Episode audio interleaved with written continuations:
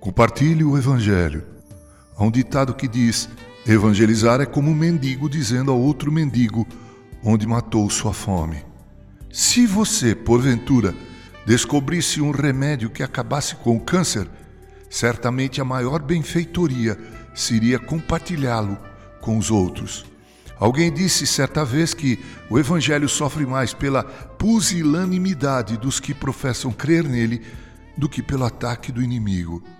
Conta-se que Madre Teresa de Calcutá recebeu em sua casa um homem que lhe disse: Há uma família na minha rua com oito filhos.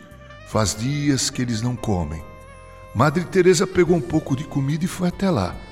Quando ela se aproximou daquela família, ela viu os rostos das criancinhas desfigurados pela fome. Não havia mágoa ou tristezas naqueles rostos, apenas sofrimento causado por uma fome terrível. Ela então entregou arroz à mãe. Ela dividiu o arroz e saiu levando metade. Quando voltou, Madre Teresa lhe perguntou: "Aonde você foi?"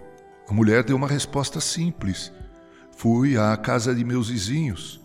Eles também estão com fome." Madre Teresa então testemunhou: Não me surpreendi com a atitude daquela senhora, porque as pessoas pobres são realmente generosas. O que me surpreendeu foi que ela sabia que seus vizinhos estavam com fome. Como regra geral, quando estamos sofrendo, concentramos-nos em nós mesmos, que não temos tempo para os outros. Jesus sofreu, mas repartiu com os eleitos de Deus a tão bendita e grande salvação. Porque iríamos nós cruzar nossos braços? Entregue um folheto, faça uma oração, faça silêncio revelando solidariedade, olhe com amor e compaixão. Isso é o que se espera de um cristão, porque afirmar que pensa nos pobres enquanto se deleita com manjares nos grandes e renomados restaurantes parece-me um ato de odiosa hipocrisia. Com carinho, Reverendo Mauro Sérgio Aiello.